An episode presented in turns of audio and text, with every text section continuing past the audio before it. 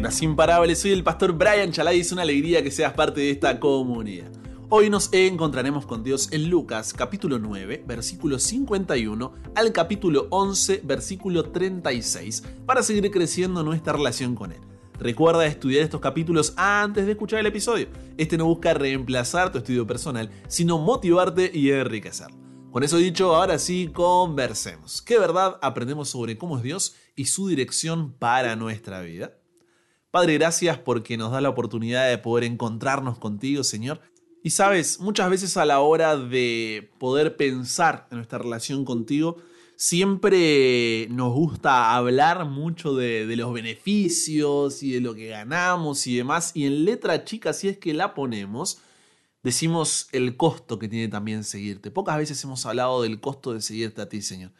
Y es más, eso ha hecho daño porque pensamos que todo va a estar bien, que todo va a ser color de rosa, que todo va a ser felicidad, alegría, cuando el seguirte a ti, el tener una relación contigo, tendrá un costo para nosotros. Ayúdanos a comprender eso hoy, por favor, Señor. En el nombre de Jesús oramos. Amén. Uno de los versículos más conocidos de la Biblia es Juan capítulo 3, versículo 16. Podemos decirlo de memoria, ¿no? Va, ven conmigo. Porque de tal manera amó Dios al mundo que ha dado su Hijo unigénito. ¿Para qué? Para que todo aquel que en él crea no se pierda, mas tenga vida eterna. Así es. Pero muchas veces no, no entendemos qué es ese cree. Porque dice, para que todo aquel que en él cree. A veces pensamos que es un simple consentimiento intelectual, cuando en realidad ese creer implica vivir en coherencia con dicha creencia.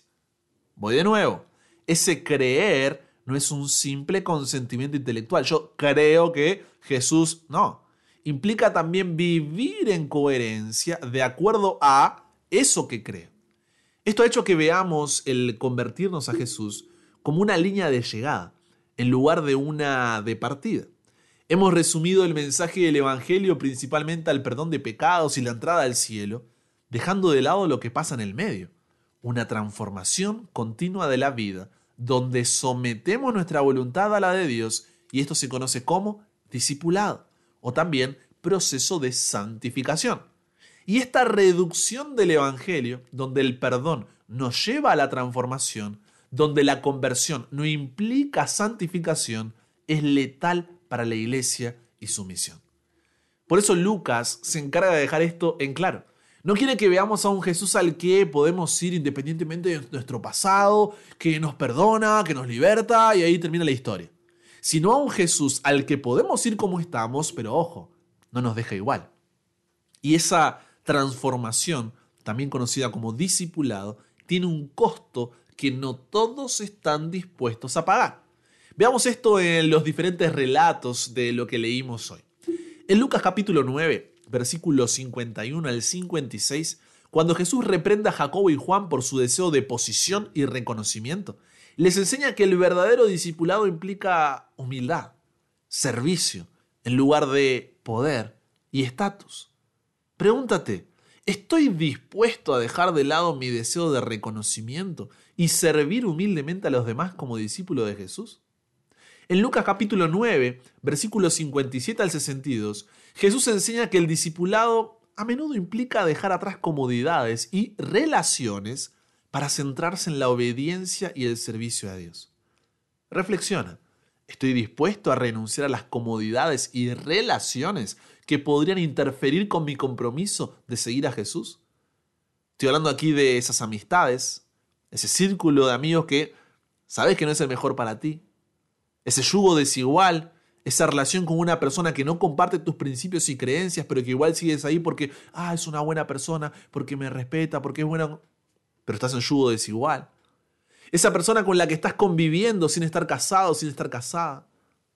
¿Qué miedos o preocupaciones tengo respecto a renunciar a estas comodidades y relaciones? ¿Están siendo estas relaciones más importantes que mi relación con Jesús? En Lucas capítulo 10, versículos 1 al 12, Jesús envía a 70 discípulos con instrucciones específicas. Esta misión resalta cómo el discipulado implica la disposición de ir a lugares desconocidos y enfrentar desafíos, incluso cuando el resultado puede ser incierto. Piensa, ¿Estoy dispuesto a salir de mi zona de confort y enfrentar desafíos en nombre de Jesús? En Lucas capítulo 10, versículos 13 al 16, están los ayes sobre las ciudades desobedientes. Jesús advierte sobre el costo de rechazar su mensaje. Muestra que el discipulado genuino requiere aceptación de su enseñanza y puede conllevar la pérdida de oportunidades espirituales si se elige el rechazo.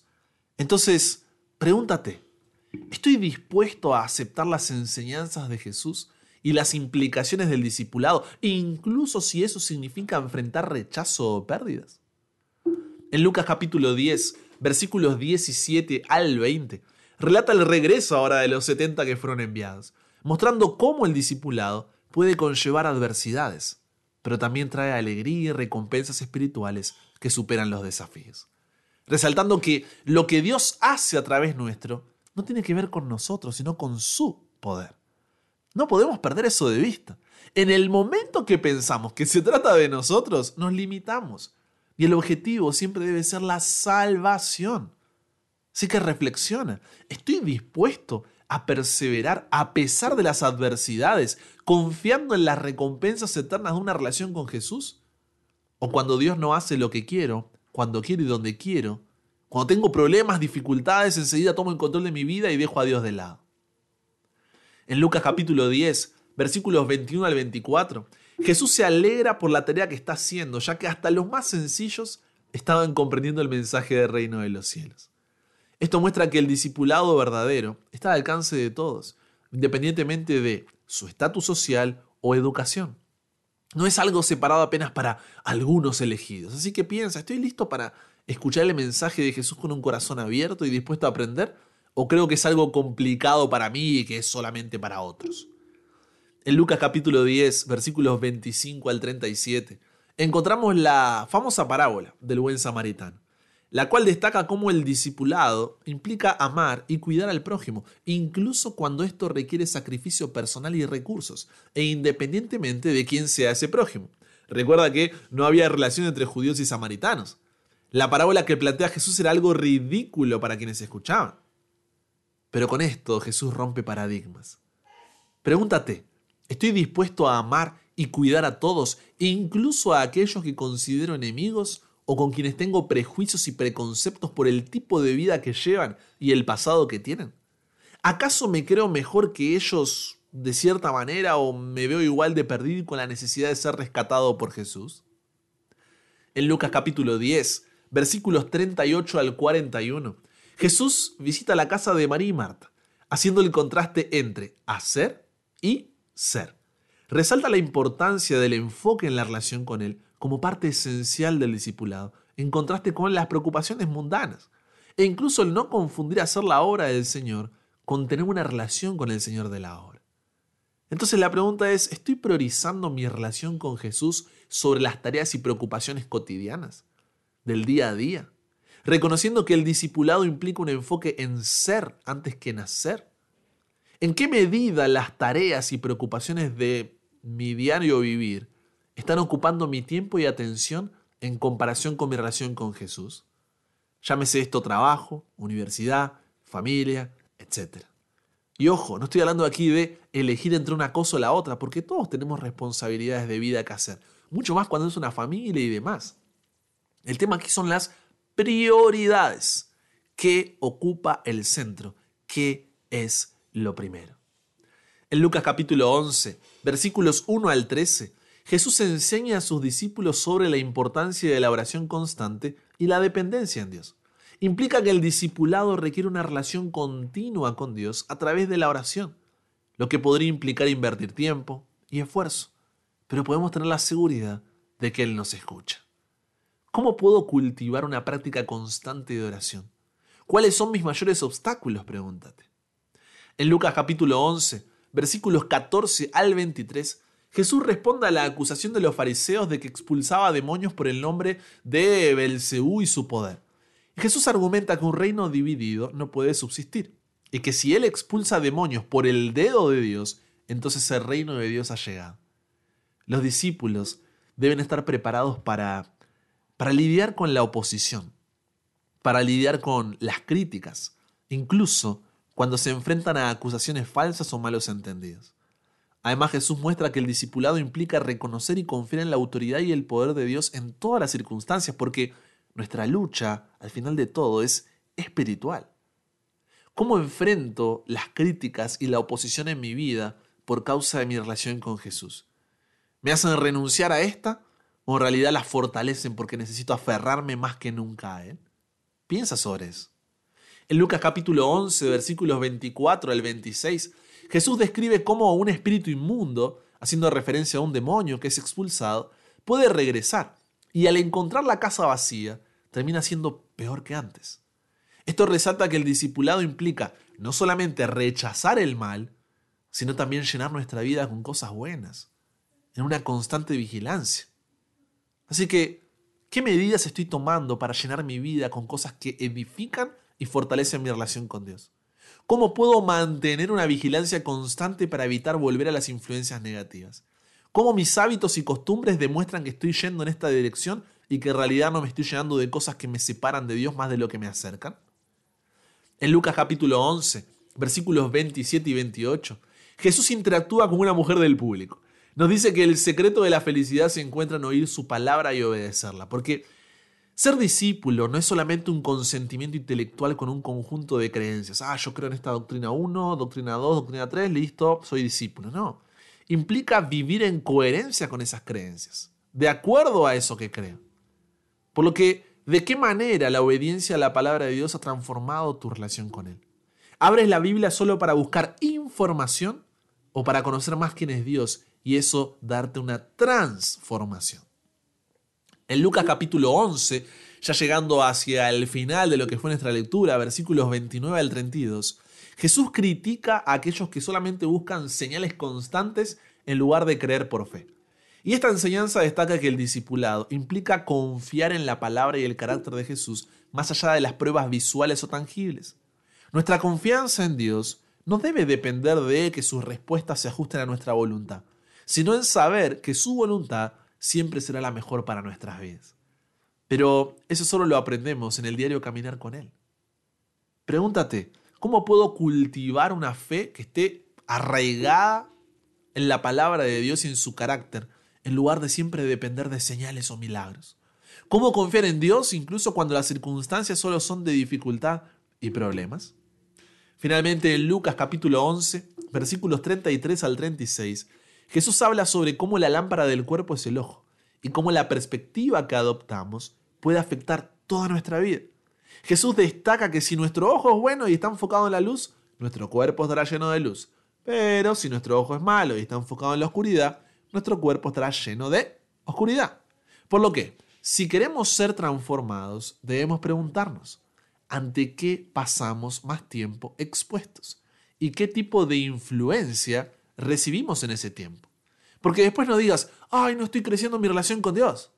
Si pasas 10 minutos leyendo alguna cosa, 20 escuchando el audio, y luego dos horas mirando TikTok o una serie que nada que ver. Aquello a lo que te expongas en el tiempo será lo que influirá tu forma de ver la vida y en consecuencia definirá tus acciones y decisiones. Muchas veces cometemos el error de resumir el mensaje del Evangelio principalmente al perdón de pecados y la entrada al cielo.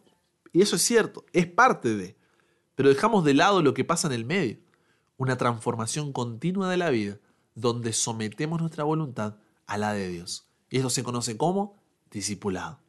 Y esta reducción del Evangelio donde el perdón no lleva a la transformación, donde la conversión no implica discipulado, es letal para la iglesia y su misión. Porque la salvación no es algo que yo recibo, sino alguien con quien me reconcilie. Y es simplemente imposible reconciliarse con Dios y no ser transformado por esa relación. Es una relación que pone tu vida patas para arriba. Porque aunque somos salvos por gracia, el discipulado tiene un costo del cual seguiremos hablando en los próximos capítulos. Pero con esto no quiero desanimarte, sino dejar en claro que no tenemos que transformarnos nosotros para ir a Jesús. Debemos ir a Jesús para que Él nos transforme. Muchos se alejan tristes ante las preguntas sobre las que reflexionamos anteriormente. Porque claro, se miran a ellos mismos y dicen, no puedo, no lo consigo. Y es cierto, Tú y yo no podemos, porque la transformación no es un requisito para ir a Jesús, es una consecuencia de una relación con Él. Jesús no pide nada de nosotros sin darnos la fortaleza para realizarlo. Su mandamiento nunca busca destruir la vida, sino promoverla, fortalecerla y sanarla. La gracia no está separada del discipulado, el discipulado es parte de la gracia, es un todo inseparable. Y porque realmente Cristo vive su vida en nosotros, nosotros también podemos andar como Él anduvo. Somos capaces de seguir el ejemplo que nos ha dejado, entregar nuestras vidas por los hermanos como hizo Él. Es solamente porque Él se volvió como nosotros que nosotros podemos volvernos como Él. Ser discípulo no es un estado de perfección. Discípulos son las personas que todavía están aprendiendo, que todavía están en crecimiento, cometen errores, pero tienen paciencia a largo plazo para entender que es un proceso y perseverancia a corto plazo para cada día, a pesar de su pecado, buscar a Jesús. Necesitas entender que cada día será una tensión entre el deseo de aceptación por nuestra sociedad y el deseo de aceptación de Dios. Pero el sacrificio y sufrimiento es parte del discipulado. No permitas que lo que estás pasando hoy te aleje de Dios, sino que recuerdes que es parte de esa transformación, pero que llegará a su fin, que vale la pena, que realmente es algo por lo cual vale la pena vivir, seguir a nuestro Maestro. Conversamos con Dios sobre esto. Padre, muchos de nosotros no, no estamos preparados para enfrentar ese costo del discipulado. Queremos que seguirte a ti simplemente sea un pase para una vida sin problemas y sin dificultad cuando es todo lo contrario. La gente que estaba recibiendo en primer lugar este mensaje por parte de Lucas se enfrentaba a persecución, eran muertos, sus familiares perdían la vida por causa del Evangelio y nosotros esperamos simplemente que todo esté bien en esta tierra de pecado. A veces no entendemos, Señor, la importancia de poder entregarnos por completo a ti, incluso en medio de la dificultad, incluso del dolor, del sufrimiento, de la desesperación. Padre, el discipulado tiene un costo. Ayúdanos a abrazar ese costo porque es un costo que vale la pena y no es nada que tú no hayas hecho primero por nosotros. Nos entregamos hoy a ti en medio de lo que estamos pasando y renovamos nuestro compromiso contigo, sabiendo de que tú no sueltas nuestra mano. En el nombre de Jesús oramos. Amén